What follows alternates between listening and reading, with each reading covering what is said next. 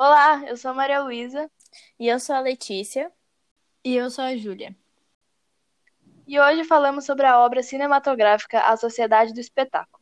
Esse filme foi lançado em 1974, proveniente de seu livro escrito por Guy Debord em 1967, sendo uma das obras fundamentais dos eventos parisianos em maio de 68. Essa obra tem como fundamento uma crítica polêmica de nossa cultura de consumo saturada de imagem, examinando o espetáculo um termo movido pelo capitalismo, como, por exemplo, a publicidade, televisão, cinema e celebridades. Para Guy Debord, tudo está mercantilizado e envolvido por imagens, desde a política ao marketing, relações interpessoais, juntamente às manifestações religiosas e o que entende-se por capitalismo.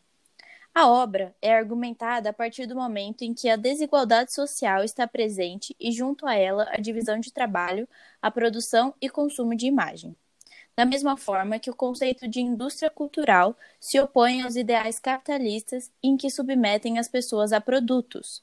A expressão sociedade do espetáculo, por sua vez, integra uma parte da crítica ao capitalismo, um conjunto de teorias que buscam a emancipação humana. A Sociedade do Espetáculo é uma obra com mais de meio século e que, de alguma forma, se torna cada vez mais atual cada ano que passa. Hoje, ainda mais que antes e muito mais no literal, Somos espectadores de imagens. Nossas relações humanas estão diretamente ligadas a imagens. Constantemente vemos propagandas, novelas, filmes, consumindo um espetáculo por vez. O problema que Debord apresenta, que até hoje se mantém, é que nós tornamos meros telespectadores daquilo que nos rodeia.